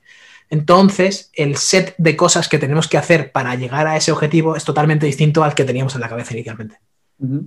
Y se compone por muchas menos cosas de las que pensamos a lo mejor, ¿no? Absolutamente. Absolutamente, lo mismo. Es elevar el agua a 100 grados. ¿Cómo elevo el agua a 100 grados para perder grasa? Pues crear un balance energético negativo. ¿Qué significa esto? Eso. Em, ¿Cómo lo puedo hacer de forma eficiente? Pues a lo mejor no pasando hambre, porque si pasas hambre, de nuevo nuestra cabeza va a que, ay, ¿cómo puedo conseguir no pasar hambre? Así, ¿sabes? Todas estas cosas se van uniendo una cosa y de repente te encuentras con un set de 5 o 6 acciones, 5 o 6 sistemas que tienes que tener en tu día a día para luego conseguir esa dosis mínima efectiva de lo que quieres conseguir. Y es simplemente cuestión de darle al botón de eh, Start, que empiece el sistema y esperar, ser paciente. Y, depende del peso o la grasa que tengas que perder, pues lo verás antes o lo verás más tarde. Qué bueno. Y eso mm, se puede aplicar a otras cosas en nuestra vida, por ejemplo, eh, el ejercicio o, mm, no sé, quizás la dosis mínima efectiva de hoy puede ser que me lea una página y la retenga y ya está. No hace falta que me lea 10 páginas y... Sino es mejor a lo mejor una muy buena de 10. Eh, o sea, intento llevarlo a mi vida. Te pregunto. Yo creo que sí, yo creo que sí. Yo creo que, primero, ¿por qué estamos leyendo? ¿no? De nuevo, que mejores preguntas. ¿Para qué estamos leyendo? ¿Por qué estamos leyendo? Ah, porque quiero resolver eh, este tema. A mí me ha funcionado siempre mucho. Yo no soy un tío que lee mucho, eh, a pesar de lo, que, de lo que pueda parecer. A mí no es que me apasione leer, simplemente sé que leer, la lectura es una herramienta muy buena para poder resolver problemas que mucha gente ha tenido en el pasado, con lo, en el pasado y en el presente. Entonces puedo aprender de ellos de forma casi gratuita, es una pasada. Es, si lo piensas, es, es como decía en una publicación, es vivir en las mentes de otros sin pagar el alquiler. O sea, estás ahí dentro de ellos y puedo leer lo que dice la mente de Nebol ante cualquier problema simplemente por 15 pavos que cuesta el libro. Entonces, y encima por Amazon, o sea que el día siguiente lo puedes tener aquí y ponerte a leer, ¿no? Entonces, a mí me ha funcionado mucho el leer para resolver un problema o una curiosidad que tenga en mi, en mi vida. Eh, me acuerdo cuando estaba intentando resolver la curiosidad de cuántos tiranosaurios rex tendrían que existir en el planeta para que se hundiera y no flotaran en el espacio. Y, no, me preguntes por qué llegué a, esa pregunta, pero supongo que estaba en el baño un día duchándome o lo que sea. Y, Oye, ¿cuántos, dinos, ¿cuántos dinosaurios Rex tendría que haber? Me cago. ¿Y cómo voy a resolver ese problema? Y empiezas a coger libros y cosas y tal. Porque, claro, buscas en Google eso y te sale una cara de un mono estúpido y dices, pero tú eres tonto, ¿qué te pasa? ¿No tienes otro, otro uso de tu tiempo? Em, entonces, bueno, empecé por, por ahí y, y, claro, pues la lectura me ayudó a resolver ese problema. Si lo llevamos a algo más relevante, pues oye, me iría bien algo más de ingresos. Eh, gano muy poquito y tal, y eso, y me gustaría, no sé, tener una motillo para ir al trabajo en vez de tener que ir andando tanto, tanto tiempo y tal. ¿Cómo lo voy a solucionar? Oh, pues puedo pedir un, aumento, puedo no sé qué. Voy a ver cómo lo han resuelto este problema otras personas antes. Voy a ver qué libros recomienda no sé quién, qué tal, cómo voy a buscar, ¿no? Y te lees el libro, claro, yo en ese momento me los devoraba, me devoraba los libros que resolvían mi, mi dolor principal, mi, mi punto de, que quería corregir. Y me ha funcionado por lo que yo, creo y siento en, mis carnes de forma brillante, ¿no? Es decir, todos esos libros me han ayudado a ser la persona que soy y estoy seguro que me faltan cientos más para ser la persona que, puede que llegue a ser, ¿no? Y justo eso estoy pensando que es la misitónima efectiva aplicar a la lectura, ¿no? Por ejemplo, si tengo un problema, he visto que este libro habla de ello, me puedo meter en el índice, leer dónde habla específicamente de eso, leerlo y, ya me ha resuelto ese problema. Oye, si quiero puedo leer el resto del libro, ¿no? Pero la, la dosis mínima es esa. La dosis mínima sería eso, sería irte directamente a qué quiero, por ejemplo, un libro de, hablemos de, imagínate que es un libro de business, yo que sé, de negocios, ¿no? Y tú tienes un negocio que simplemente quieres conseguir, retener más usuarios. En vez de conseguir, quieres retener más usuarios. Pues te vas al libro de Phil Knight, de Nunca Pares, Nunca Te Pares, por ejemplo, de Nike, del fundador de Nike. Eh, te lees y, buscas el índice de, ah, mira, pues aquí habla de clientes, aquí también, y aquí de la excelencia. ¿Qué será eso de la excelencia? Mm, vale, te lees esos tres capítulos y tu dosis mínima efectiva es, leo los capítulos ¿qué saco de, aplicaciones prácticas para mi día a día para probar ya? ¿Qué puedo probar ya? Porque no hay nada que nos impida. Vivimos en un momento en que no hay que pedir permiso para absolutamente nada. Puede ser productor audiovisual con YouTube, puede ser eh, un locutor de radio en podcast, puede ser un escritor en, Amazon KDP, puedes escribir un PDF literalmente en un día de 100 páginas, diseñar una portada y convertirlo en un libro, ¿sabes? Y que Amazon te lo imprima y lo envíe a un lector. O sea, no tenemos que pedir permiso de ninguna manera, no estamos en el año 1920, tampoco es tan lejos, 100 años atrás, ¿no? Entonces aprovechar eso y, la dosis mínima efectiva ahí sería eso, sería... Mi problema es, yo creo que aquí lo complicado es identificar cuál es nuestro problema. Si mi problema es realmente retener clientes, tenemos el 80% del camino recorrido desde mi punto de vista. Una vez ya hemos identificado qué problema o qué, o qué queremos realmente investigar, boom, ya tenemos la idea de que queremos retener más clientes, con lo cual voy a buscar la solución, voy a aplicarla y voy a ir corrigiendo según la voy aplicando para lo que vaya mejor con mi contexto. ¿no? Qué bueno. Me ha gustado mucho, tío. ¿Cómo es el libro ese? ¿Has dicho cómo se llama? ¿El de Nike? Nunca te pares. Nunca te pares, vale. Nunca te pares de Phil Knight, sí. Vale. Em, hablando de libros, em, una joya que sé que te gusta mucho y a mí, bueno, creo que le gusta a millones de personas es el Atomic Habits, ¿no? Mm, ah, hablamos mucho de hábitos. Hábitos atómicos, sí. ¿Cuáles son los hábitos, vamos a decir tres, cuatro, no sé, que más te ayudan a diario, que no pueden faltar o que si te faltan no te los pierdes dos días seguidos? Pues te diría que el caminar caminar de forma ya automatizada para absolutamente todo, que no requiera estar sentado en una silla escribiendo, por ejemplo, sino simplemente, pues, o esto, este podcast que requiere que estemos aquí con un micro para que la gente lo pueda escuchar bien y eso. Em, pero cualquier otra cosa, llamadas, em, lectura, incluso puedo ir leyendo por la calle tranquilamente, aunque la gente se echa las manos a la cabeza, te van a atropellar y tal. Bueno, tengo mis sistemas también para que no pase eso. Voy por plazas y a lo mejor doy una vuelta a una plaza mil veces sin tener que estar explorando la ciudad, simplemente quiero leer en movimiento, pues, pues hago eso, ¿no? Entonces creo que el caminar de forma automatizada, el añadir verdura a todos mis platos, eh, ya coma en casa o fuera, ha hecho que mantener mi pérdida de peso sea lo más sencillo que, he podido hacer nunca, creo. Es como decirlo. En serio, con todo lo mal que lo he pasado antes, hablando de la nutrición y, lo que me machacaba la cabeza, esto no se debe comer, esto no sé qué, ahora es tan sencillo como añadir verduras a todos mis platos. Sí, obviamente he tenido que pasar de nuevo. Ha sido complicado antes de que sea tan sencillo. Pero ahora ese hábito automático de decir, Vamos a cenar pizza. Sí, genial. Voy a hacer una ensalada gigante de, acompañamiento. Salimos fuera. Oye, una burger. Sí, guay. Eh, a ver, en la carta. Oye, ¿tenéis espinacas? Ponme una ración de espinacas también, porfa. Eh, vaya donde vaya. Obviamente, si vamos a comer un helado, pues un helado no pasa nada. Es una, comida de mil, ¿no? No, no, es, no voy a pedirme un helado y, una, y un brócoli a pegarle bocado, ¿sabes? Pero tú me entiendes. Eh, eso, hacer algo que rete a mi cuerpo también a diario, Mm, eso puede ser flexiones, eso puede ser entrenamiento, tal. La gente se toma mucho a, muy a pecho el tema del entrenamiento y tal. Yo lo diferencio de forma muy sencilla. Yo entreno lunes, miércoles y viernes. Entreno, ¿vale? Entrenar para mí significa voy con un plan y mi dosis mínima efectiva es superar lo que tengo puesto en el plan. O sea, bueno, perdona, seguir el plan, que luego el plan lo que hace es aumentarse en la siguiente semana o la siguiente sesión para superar eso que había hecho. Ya está. Para mí eso es entrenar. No es ni sudar, ni cansarme, ni elevar mi ritmo cardíaco a no sé qué, no está dentro de mis objetivos. Mi objetivo es, ¿qué me toca hacer? Peso muerto, vale, pues tengo que calentar de forma adecuada para ello, para no lesionarme, para poder seguir con mi plan. Una vez he calentado de forma adecuada, tengo que cargar la barra con lo que me haya puesto, tengo que ejecutar el movimiento de forma correcta y ejecutarlo por las repeticiones que me haya puesto y el pesaje que me haya puesto, ¿vale? Y eso lo tengo que hacer con ese ejercicio durante X repeticiones, por lo que sea, por, por mi plan que estoy siguiendo. No me salgo del plan porque ese día me apetezca no hacer peso muerto y prefiero hacer, lo que sé, remo con una mano. No, no, lo que me apetezca es irrelevante.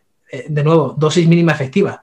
Las sensaciones, los sentimientos ahí no tienen nada que ver. Quiero, quiero automatizar lo máximo posible. ¿Qué tengo que hacer? Seguir mi plan. Perfecto. Pues porque estoy entrenando. Perfecto. Lo otro es hacer ejercicio. Lo otro es, en mi día a día, pues el jueves, cuando no es ni miércoles, ni lunes, ni viernes, si me apetece hacer flexiones porque mi mente estoy agobiado, no sé, unas flexiones. Y, lo primero que piensa tu mente son unas flexiones, pues no le voy a decir, no, no, no, es que no me toca entrenar, ¿no? Pues me hago unas flexiones, me, tiro al suelo, me hago 10 flexiones y a seguir con mi. bombeo la sangre un poco y a seguir, pero eso no es entrenar, eso es ejercitarte, moverte, entretenerte, ¿sabes? Es parte de tu, de tu rutina, de tu día a día. Entonces yo diría eso, el, hábito diario de retar a tu cuerpo. A veces puede ser físicamente, a veces puede ser psicológicamente, sea como sea, lo, reto más o menos eh, a diario, casi siempre. Eh, ¿Y qué más? Pues dormir y beber líquidos, tío. No hay, no hay mucho más, la verdad. El descansar y si tengo algo que resolver, resolverlo antes de dormir o, ¿sabes? Si tengo alguna discusión o alguna cosa, no quedártela porque estás dándole vueltas. Si tienes... Esto, lo, claro, lo aprendes con los años. Con 23 años no, eres igual de asertivo que con 30. Con 30 años, si tienes algún problema con alguien, lo llamas, oye, tío, ¿tienes algún problema conmigo? Porque yo no quiero estar sin dormir porque esté imaginándome cosas que a lo mejor no son así entonces vamos a resolverlo si podemos ahora y, si no, puedes decirme por lo menos que no lo tienes o que sí lo tienes, porque si lo tienes, no hace falta que lo sepa ahora y me lo digas todo, pero simplemente el saber que lo tienes, ah, vale, es un problema que tiene conmigo, perfecto, lo guardo en el archivador de esta persona tiene un problema conmigo, ya lo solucionaremos si a ella le interesa y si a alguien me interesa, ¿no? Y luego beber líquidos. Em, mucha gente también pregunta cuánta agua, cuánto no sé qué, eh, qué, qué, qué, tipo de líquidos, qué no sé qué. Para mí eso es buscar respuestas y no hacer las preguntas correctas. Las preguntas correctas es ¿Te sientes bien? ¿Vas al baño con frecuencia? Eh, ¿Tu orina está bien? ¿No te duele? ¿Tiene un color sano, saludable, como podamos ver en la escala de, de, de gradiente de color y tal? Sí, no, ah, pues no, vale, ¿qué estás haciendo en el día a día? Ah, pues mira, es que bebo esto, bebo lo otro, pues a lo mejor te gustaría beber un poco más agua, o si no bebes más líquido porque el agua te aburre, ¿qué puedes conseguir? ¿Qué, qué sabor puedes meter con té, con Coca-Cola cero, con café, con algún polvo de, sabor, de lo que sea, lo que haga falta, ¿no? En vez de pensar, no es que la Coca-Cola cero es mala, no es que los edulcorantes son horribles, es que no, pero no estamos resolviendo ese problema. No estamos resolviendo el problema de si la Coca-Cola cero da cáncer o no. En ningún momento hemos, eso te ha pasado por la cabeza, que no. Estás resolviendo el problema de quiero beber más líquido porque me duele la cabeza, eh, mi orina es marrón, me siento mal, no sé, no sé cuánto, entonces creo que me hace falta más líquido. Vale, vamos a resolver eso primero y luego nos preguntamos si la solución que has puesto está teniendo alguna influencia en otras cosas. Como por ejemplo, si tú me dices, no, es que mira, he decidido beberme 3 litros de zumo de naranja para, para resolucionar el problema. Ya, zumo de naranja tiene calorías y tiene azúcares y cosas. ¿Cómo vas a hacerlo para que eso no afecte a tu dieta, a tu rendimiento, a tu cuerpo y tal? Ah, pues no me había dado cuenta en eso. Perfecto, ahora tenemos otro problema que solucionar. El, el, líquido lo hemos resuelto. Ahora tenemos otra, otro set de preguntas que hacernos.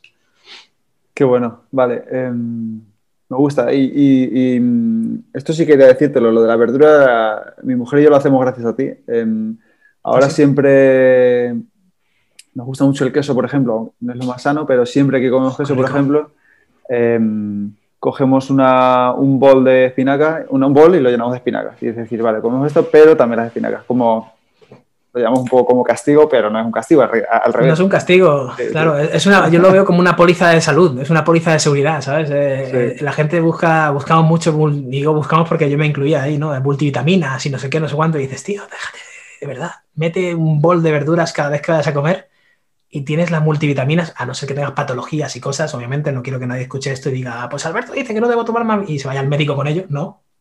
Si el médico dice que tienes que tomar algo, tienes que tomarlo. Yo no soy médico. Eh, pero para la gente común, normal, eh, eh, a lo mejor en vez de preguntarnos si tenemos que tomar la multivitamina de la marca de suplementos que mi Fitfluencer favorito promociona, quizás es preguntarnos, oye, pero yo estoy comiendo verduras en todas las comidas. No, mm, voy a solucionar eso, a ver qué tal y cómo me siento y qué tal mis analíticas. Si una vez lo tenga, si tengo algún problema, le pregunto al médico, le pregunto al nutricionista o a quien sea. Claro. Qué bueno. Em, hablando un poco, quería hablar contigo de estoicismo también, ¿no? que veo que siempre te gusta, compartes libros en tu libro, en tu libro en, en la Cocina tienes, hasta ahora encontré una frase de Séneca. Mm, ¿Qué te gusta del estoicismo y cómo, cómo te ha ayudado en tu vida o cómo te ha llevado un poco hasta donde estás? Si lo piensas, si piensas en máximas estoicas o, algunas cositas. Es curioso, porque no sé si te pasó esto a ti también, pero yo em, me introduje en el mundo del, del, estoicismo a través de Ryan Holiday y Tim Ferris.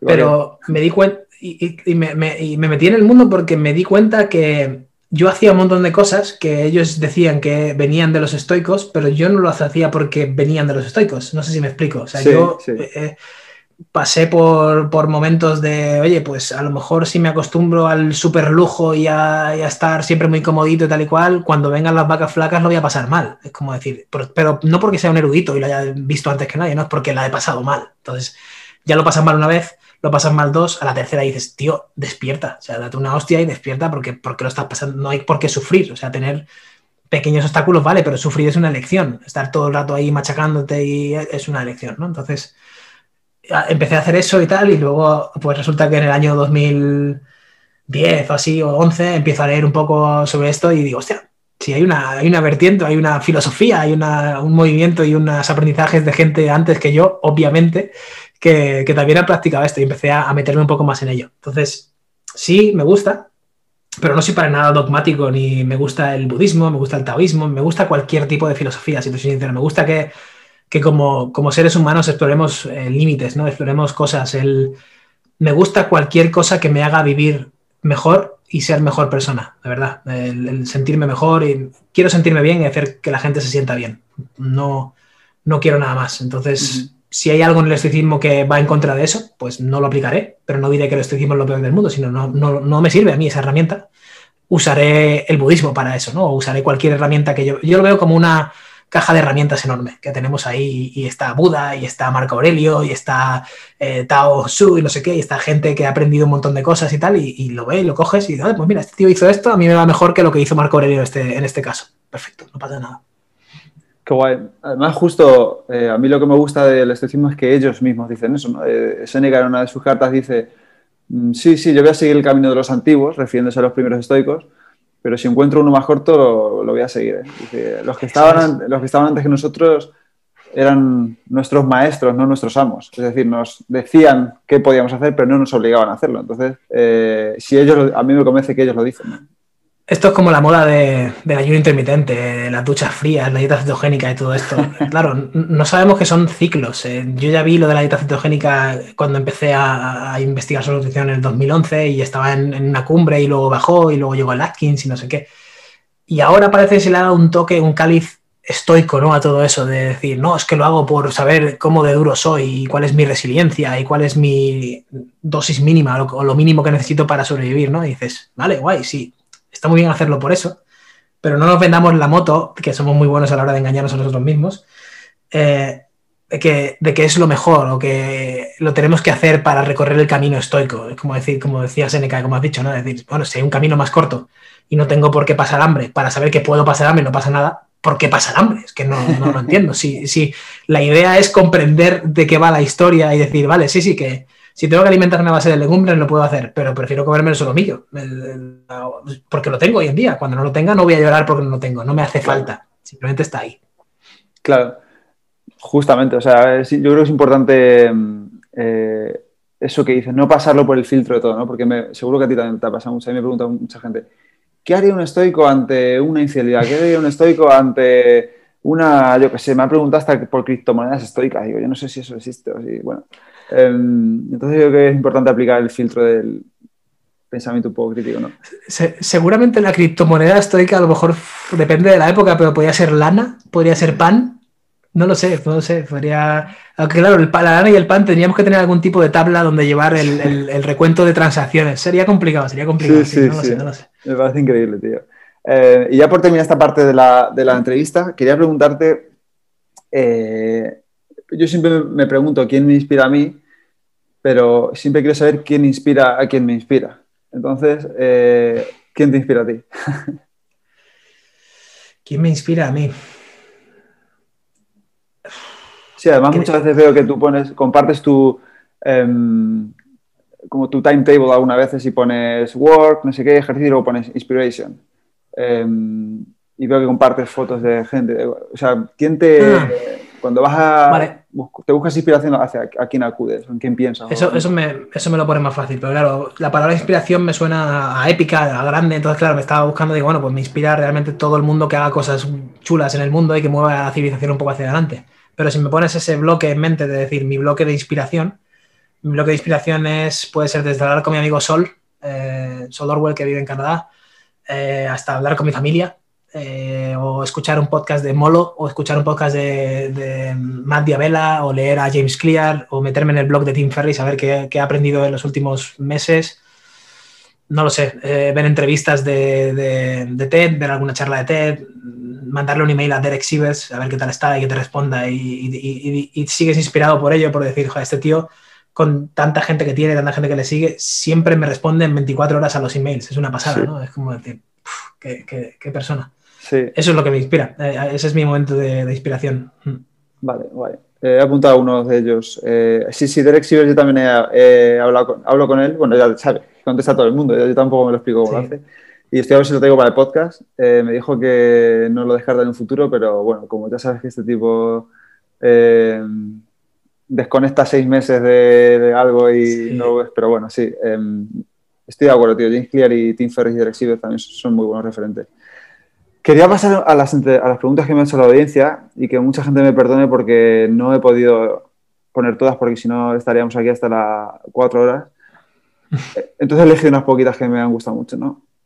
Eh, uno de, una de ellas es cuál es tu top 5 de libros o qué cinco libros recomendarías que te hayan gustado mucho? Porque es muy difícil según el contexto. Claro, es que los libros depende de para qué. ¿Cuál es tu top 5 de libros sobre criptomonedas? ¿Cuál es tu top 5 de libros sobre estoicismo? ¿Cuál es tu top 5 de libros sobre vivir mejor, sobre vivir peor, sobre el dolor, sobre la nutrición? Es que... Me han puesto para la vida. No sé, no sé si eso eh, y, también, y, en qué momento de la vida? ¿Y para qué, qué, vida? ¿Sabes? ¿La vida de un humano o la vida de una lagartija? Es que depende. Vamos a mojarnos un poco. Eh, de nuevo, creo que aquí simplemente mi mente me está jugando a, el, camino más corto, ¿no? Que es lo más eficiente aquí, no voy a gastar energía, venga, va, da, alguna respuesta. Y yo diría, em, además seguramente me den solamente libros recientes porque así es como funciona nuestro cerebro. Entonces, eh, ah, mira, una, ya, ya acabamos de hacer mejores preguntas. Una mejor pregunta aquí, en vez de tu top 5 de libros, sería, ¿cuál es el tercer libro que te viene a la cabeza sobre vivir una vida con más sentido? Entonces, claro, dices, hostia, te quedas pensando y dices, no, el primero que me viene a lo mejor es el hombre en busca de sentido, porque tiene la palabra sentido en el título, el tío lo pasó mal, un campo de concentración, esto, lo otro, tal, tal, suena épico y algo que te puede dejar alguna, algún aprendizaje. Pero si empiezas a mascar, a mascar, a mascar, a mascar, pues a lo mejor el segundo es, no sé, no lo sé, no viene, pero el tercero, que seguramente sea el segundo porque vino antes que el tercero, es, es como decir, ¿Ves cómo funciona el cerebro? Es, una pasada. Es, no, no, no, somos para nada objetivos, somos súper subjetivos, entonces siempre va a haber algo impregnado de nosotros en, las respuestas que damos. Con lo cual, la importancia de hacer mejores preguntas es, para mí, una, locura, una, pasada. Entonces, eh, top 5. Vamos a ponerlo por orden de lo que sea, por orden de que me vaya acordando. Eh, la semana laboral de cuatro horas, sin duda, por, por, lo que significó en mi momento y por, por lo que aprendí. Mm, no es particularmente brillante desde mi opinión, no es una obra literaria que digas, madre mía, ni va a ganar ningún premio Pulitzer, pero em, a mí me, gustó, fue útil y es una pasada inspiradora de la historia de, Tim, sea lo veraz o lo, maquillada que sea, me da igual. No, esto es como, em, ya no me gusta Picasso porque sabía que se iba con las mujeres y las trataba mal. Digo, no, me gusta Picasso por el artista Picasso, no por la persona Picasso. Entonces lo que Picasso hiciera no me da igual, eh, me gusta su arte. Ya está, no voy a juzgarle por lo que haga fuera del cuando pinta, ¿no? el segundo diría Hábitos Atómicos de James Clear, súper útil y, y súper chulo. Tercero, me gusta eh, Daniel Gilbert, Standing on Happiness, que no sé si estará en español, em, eh. que es como tropezándote con la felicidad o, encontrando la felicidad o alguna cosa así, traducida al español. la tesis es simplemente el, el engaño de la felicidad, el engaño de perseguir la felicidad y cómo él ve un poco la felicidad, que son consecuencias de alegría y de momentos y de sentirte bien, más que simplemente algo súper enorme que tengamos que perseguir, ¿no? Como si fuera algún ente en el espacio, que cuando una vez la toques ya eres, tienes el nirvana y ya nada te puede sacar de ahí, ¿no? Que obviamente creo que todos sabemos que no, que no es así. Eh, también diría... Es que, es que la mente es muy... Estoy leyendo uno que me regaló mi amigo Edu que se llama... Em, ah, es de un, chico de Microsoft, un director de Microsoft que se fue al Nepal que para, hacer que la gente, o sea, lo dejó todo y montó, y montó una, una, ONG que se llama Room to Read, espacio para leer. Em, se dio cuenta de que en Nepal no había libros, no tenían sistema educativo y eso, y, el tío se fue de vacaciones allí y acabó creando una misión para él y para toda su vida, que es eh, voy a llevar libros al Nepal, ¿no? Em, Luego, si quieres, te lo paso por escrito, lo pones en las notas. Sí, por eso lo quiero. Luego lo busco, vale. Sí. Y por último. Pues, tío, es que ya te digo. Vamos a decir, el obstáculo es el camino de Ryan Holiday. Buenísimo, sí. Sí, sí, sí. Pero bueno, hay, es que hay miles. bueno, miles, hay cientos, creo yo, que son, son relevantes aquí. Muy bueno, sí. Y mira, justo por. Me ha venido a la mente Ahora que hemos hablado de Derek Sivers, el que tiene de mm, Anything You Want es una maravilla también de... De Anything You Want, sí. Y si has tenido oportunidad o no de pillar este, el de Hell Yes or No. Ese no, ese está muy bien, ¿no? Es una... Eh, mira, fíjate, me encanta porque es súper finito. Son ciento... Uh, ciento... ¿cómo? 126 páginas.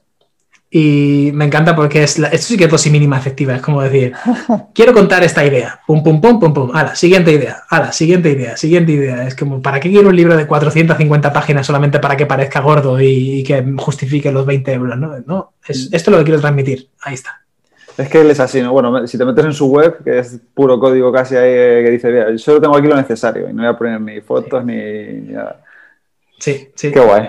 Eh, vale, pues seguir un poco. Siguiente pregunta es: em, ¿crees que ser nómada tiene fecha de caducidad o es un estilo de vida que se pueda sostener mucho en el tiempo o incluso para siempre?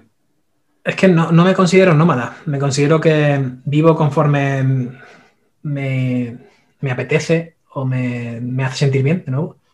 Entonces, eso a día de hoy sí, y durante los últimos años significa que exploro el mundo y estoy en muchos sitios. También tengo la ventaja de que tengo amigos por todas partes gracias a Apple, a Tommy Hilfiger, a todas las empresas que he trabajado en el extranjero y eso. Entonces tienes gente casi por todo el mundo y todo el mundo es súper welcoming, ¿no? Todo el mundo te abre los brazos y ven a... Todos queremos enseñar nuestro sitio, ¿no? Entonces ven a Sydney y te enseñaré, ven a la Gold Coast, ven a no sé qué, ven a tal, ven a Tokio. Entonces eh, ahí soy súper afortunado y creo que un poco por eso, el, el contexto de, de todo eso me hace que mi forma de sentirme bien es voy a, a aceptar esa invitación y, y, ver el mundo desde, desde esos ojos, ¿no? desde esa perspectiva de gente que vive allí, de que te lleven a sitios no turísticos y, y, todo esto. Entonces, no soy un nómada, pero sí que vivo en todas partes, o me gusta vivir en todas partes. Qué guay, qué guay, macho. Me, me siento muy identificado con eso. Um, yo también he, estado, he viajado mucho y es verdad que cuanto más, en cuantos más sitios estás, menos te sientes de uno, yo creo, ¿no? Entonces, menos te sientes de un solo sitio. O, o te, o te, sientes cómodo en todos los sitios, ¿no? Porque sí. yo eh, llego a Tokio, Haneda, al aeropuerto y, y, es como mi segunda casa. Y llego a Florencia también mi segunda casa. Y bueno. llego a, a, Toronto y me encanta. Y voy viendo la, la, torre y tal y cual y no sé qué. Oh, lo primero que hacer es ir a Le Gourmand, me cojo unas cookies, me caliento las manos, total. Y llegas allí y a lo mejor incluso te, te conocen por tu nombre, ¿no? Entonces es una pasada. El, la chica bueno. del Starbucks de, de, en Tokio, en, en en el barrio de mi amigo Andy me conoce por, mi nombre. Entonces, siempre que voy, a lo mejor voy dos, tres veces al año, pero las chicas, siempre que voy, Alberto San, tal, tal, tal, ¿cómo estás? No sé qué. Es, una pasada. Qué guay, qué guay, tío. Eh, y luego, ya para terminar esta parte, me preguntan cuál es, de todo el contenido que has compartido, que eh, esa pregunta va a ser difícil, yo creo, ¿cuál es el mejor consejo que crees que has dado? ¿no? Y, a lo mejor eso lo podríamos medir quizás en mucho feedback que te da la gente que se repita un patrón quizás, o porque seguro que es muy difícil encontrar uno. Sí, es complicado. Mm, tampoco sé, hombre, por, por, feedback. Supongo que las historias personales y historias en las que la gente se sienta reflejada son las que más feedback tienen.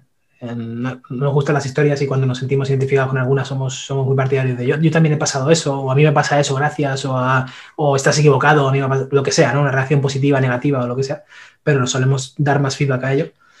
Pero yo, como aprendizaje mío, me quedaría el. Hostia, es complicado, tío. Mm.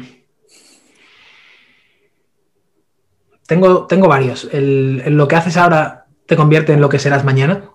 Que, que, por eso muchas veces me paro a la hora de salir de casa y veo el fregadero con tres tazas y digo, no, no te vayas sin fregarlas, frégalas, porque tal, o estás en el móvil y haces alguna acción, pierdes el tiempo, yo qué sé, metiéndote en Twitter o tal, y dices, en tu calendario pone escribe si no estás escribiendo, no pongas escribe, pon Twitter.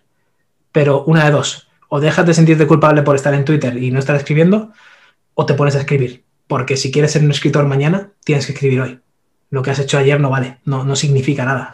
Simplemente es la acumulación de la repetición una y otra y otra vez, ¿no? Y de la mano de eso va la constancia gana batallas, no, no esa esa lotería que todos esperamos conseguir, ¿no? Ese post viral o ese vídeo estrella o ese libro que por fin va a hacer que vendas 30 millones de copias y seas igual de famoso que, que ese escritor que te inspira, ¿no? Es, no creo que, que exista ese, ese, lucky shot, esa suerte. Uh -huh. Sí que existe una vez lleves 5 o 10 años picando pala, ¿no? picando, picando piedra. Totalmente. Y justo además me parece que James Clear decía algo así en en una de sus últimas newsletters decía algo así como que él cree que lo más importante es la consistencia. Dice, porque meditar un día no tiene mérito, pero meditar a lo mejor un año sí. Eh, claro. Y todo ese tipo de cosas. Sí. Claro. Añadir verduras a tus comidas un día no, tiene, no te va a cambiar la vida, pero a lo mejor a 365 días, tres comidas al día con verduras, ah, si haces las cuentas, son unas cuantas verduras que a lo mejor no estabas comiendo. Claro, exactamente. Mm. Eh, sí, sí. Luego también el, el eso también nos lleva un poco al eh, impaciencia con las acciones, paciencia con los resultados, ¿no? Que es un poco lo mismo, ¿no? Ah, mira, hay un, hay un contenido que me, hay una, una, frase o algo así que compartí en mi contenido que sí que lo compartió bastante gente, que es, eh, no sé a quién se lo robé, pero es piensa, ah, ¿cómo era? Eh, básicamente es lo que tú dices, eh, piensa a largo plazo, actúa en corto plazo, mide a medio plazo, o sea, bueno. sueña en años, sueña, sueña y ten proyectos en, en años, mide el progreso en, en, medio, en semanas, en meses, más o menos en medio, largo plazo, y actúa a diario. Por ejemplo, si yo quiero ser astronauta, puedo actuar a diario pues aprendiendo sobre ello, eh, enrolándome en la academia, leyendo los requisitos y tal y cual, son pequeños pasos. Si no te des los requisitos, nunca vas a poder saber qué tienes que hacer para ello. Tienes que empezar por ahí. Pero puedes medir el progreso de decir, bueno, pues ya he contactado con esta persona, ya he hecho esto, ya me he comprado el libro no sé qué, ya me he ido a Cabo Cañaveral a vivir, ya no, no sé cuáles pasos tienes que seguir, pero vas midiendo esos pasos a medio plazo, pero tú vas dando pasos pequeñitos, pero el sueño sigue siendo a largo plazo. Tú el sueño lo tienes ahí como decir, dentro de 30 años quiero ser astronauta y a lo mejor lo consigues a los 7, pero la expectativa es a los 30, porque tenemos, tenemos un montón de vida, tío. Es una pasada. Qué bueno, pues me lo apunto porque ese no lo conocía, me parece brillante. Em, y ya por terminar con la entrevista, la última fase de, las preguntas rápidas, em, ¿cuál es el libro que más has regalado? ¿Y por qué? Ese The Daily Stoic, diario ahora justamente que lo ha traído al español, em, no sé quién, pero bueno, no ha traído al español. Reverte, efectivamente. Eh, diario, ¿Diario para Estoico se llama? Eso, es, Diario para Estoico. Sí, que no me gusta mucho el nombre, porque The Daily Stoic a Diario para Estoico no tiene nada que ver. The Daily Stoic es más el estoicismo diario o el, estoico diario o algo así, pero bueno. Em, es el que más he regalado, porque son pequeños nuggets de, sabiduría y de aprendizaje de, los antiguos y, luego traducido a un idioma que podemos comprender y a situaciones de la vida diaria por, por Ryan y por Steven que me parecen brutal. Me encanta esa temporal, además, lo tengo siempre y lo puedes, yo lo tengo hace ya, no sé, 2014, 2015 cuando salió y, todo, cada año lo vas leyendo, lo vas leyendo, y nunca te, nunca te aburres de él y siempre está ahí. O sea, ese formato de contenido me parece brillante. Aparte, a nivel comercial es una jugada absolutamente maestra, ¿eh? porque es decir, es algo que la persona va a usar para el resto de su vida. Es perfecto. Sí, estoy de acuerdo, tío, estoy de acuerdo. Em, yo también lo voy leyendo, creo que este es el cuarto año por ahí lo leo, o sea que estamos en el mismo punto. Mm, ¿En qué te gustaría mejorar? En Varias cosas. Quizás la que más me quema ahora mismo es la de. Suena raro, pero creer un poco más en mí mismo. Em, creo que la autoestima se trabaja a diario. El, ser amable, el recoger los platos, el entrenar, el echar unas verduras a tu comida. Todas esas cosas son cosas que te has dicho que quieres hacer o que tal. Y cuando las haces, caminas un poco más erguido, ¿no? Sacas un poco más de pecho de hmm, lo he conseguido, lo he hecho.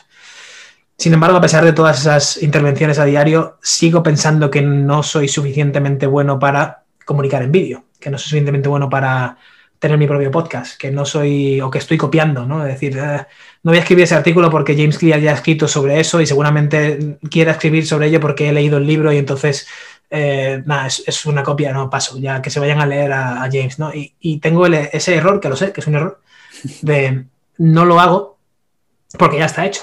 Pero claro, no está hecho con mi, experiencia ni con mi punto de vista.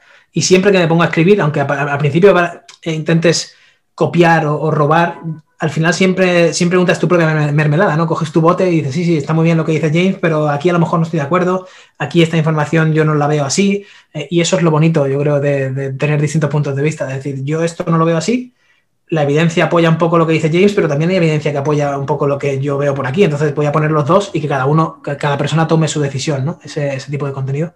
Entonces me cuesta mucho todavía, el, a pesar de llevar años, me cuesta un montón el, ponerme, ponerme a ello.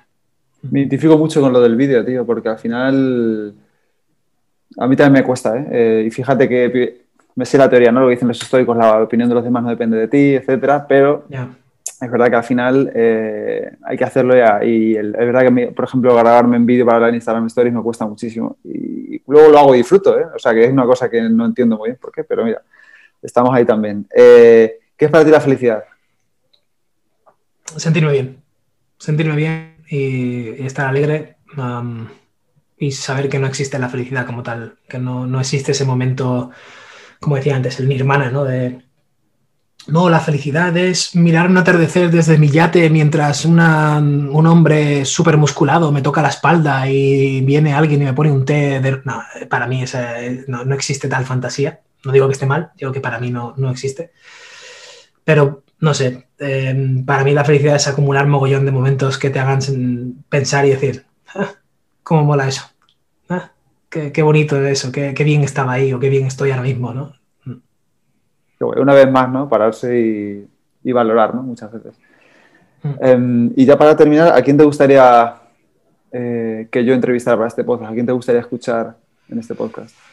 No tenemos límite, puede ser anglosajón, español. Eh, pues sí, sí, puede ser anglosajón, español. Em, venga, sí, quien tú digas.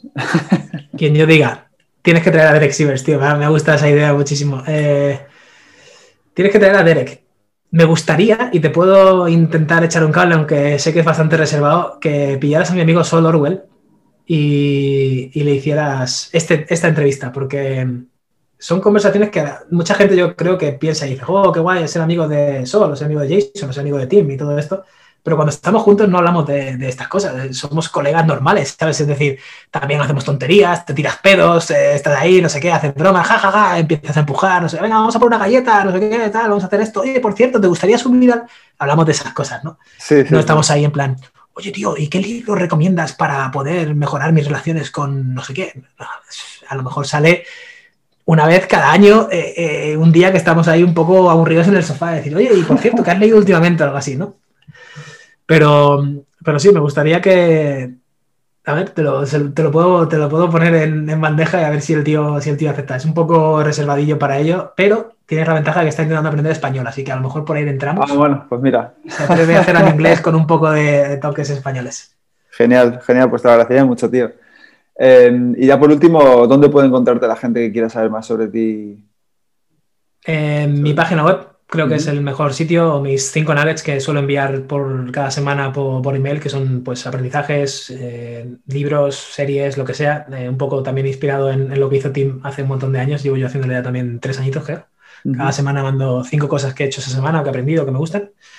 Eh, la página web es demacrowizard.com y si simplemente buscas Alberto Álvarez eh, Cocina o Alberto Álvarez Macros o Alberto Álvarez Fitness o Alberto Álvarez eh, Macro Wizard o algo así, sales, eh, salgo primero en, Google, así que estaré por ahí.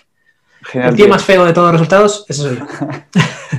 pues lo voy a poner en la nota del capítulo y ahora sí que esto es una novedad en el podcast y me voy a estrenar contigo. Si quiere, abro un espacio de promoción, entonces como agradecimiento por haber venido, para toda la gente que, nos está escuchando, si hay algún producto, algo que quieras promocionar, que quieras que la gente sepa sobre ti, em, pues ese es el momento para hacerlo. Es es complicado porque tampoco todo el mundo necesita todo. Es, em, yo creo cosas que a veces no le hacen falta a la gente. Y cuando yo tenía un servicio de coaching, muchas veces echaba a la gente para atrás en plan, no, no te hace falta trabajar conmigo, en serio, que no, no, pero que es que me gustaría, pero es que no es la solución, de verdad, que el camino más directo para lo que quieres conseguir no soy yo, es trabajar con Jaime o es leerte el libro de Pepe, ¿sabes? No, no, de verdad que no lo es. Entonces, em, bueno, tengo de macrovizar.com barra libros, he escrito un libro y soy colaborador en otros dos son más de fitness, eh, nutrición y, un poco crear hábitos, como comer mejor, cómo podemos hacer que nuestra comida sea deliciosa y todo esto. Entonces, si alguien le quiere echar un vistazo, es un, mago en la cocina y las pirámides de nutrición y entrenamiento. Genial. Pues estupendo. Pues las voy a poner también en, el capítulo. Y nada, tío, ha sido un placer. Parece mentira que hayamos pasado casi una hora y media hablando. Eh, se me ha pasado volando. Así que gracias por todo, como siempre, tío, por tu amabilidad y por tu sencillez y, y por todo. Aquí estoy para lo que necesites. No, igualmente, a ti y gracias por, el ratillo, la hora y media, me, ha encantado. A mí también, tío. Seguimos hablando, ¿vale? Venga. Que vaya muy bien, macho. Un abrazo. Hasta ahora. Y hasta aquí el episodio de hoy. Espero que te haya gustado y que lo pongas en práctica. Si quieres ayudarme a que el podcast del estoico crezca y pueda ayudar a más gente, te animo a suscribirte y recomendarlo en la plataforma de podcast que utilices, en redes sociales o mejor aún a tus amigos. Y si quieres mandarme alguna idea o quieres que hable de algo en especial, puedes contactarme a elestoico.com, gmail.com o en cualquiera de mis perfiles de redes sociales, arroba elestoicoesp. Nada más por hoy. Muchísimas gracias por estar ahí y hasta la próxima.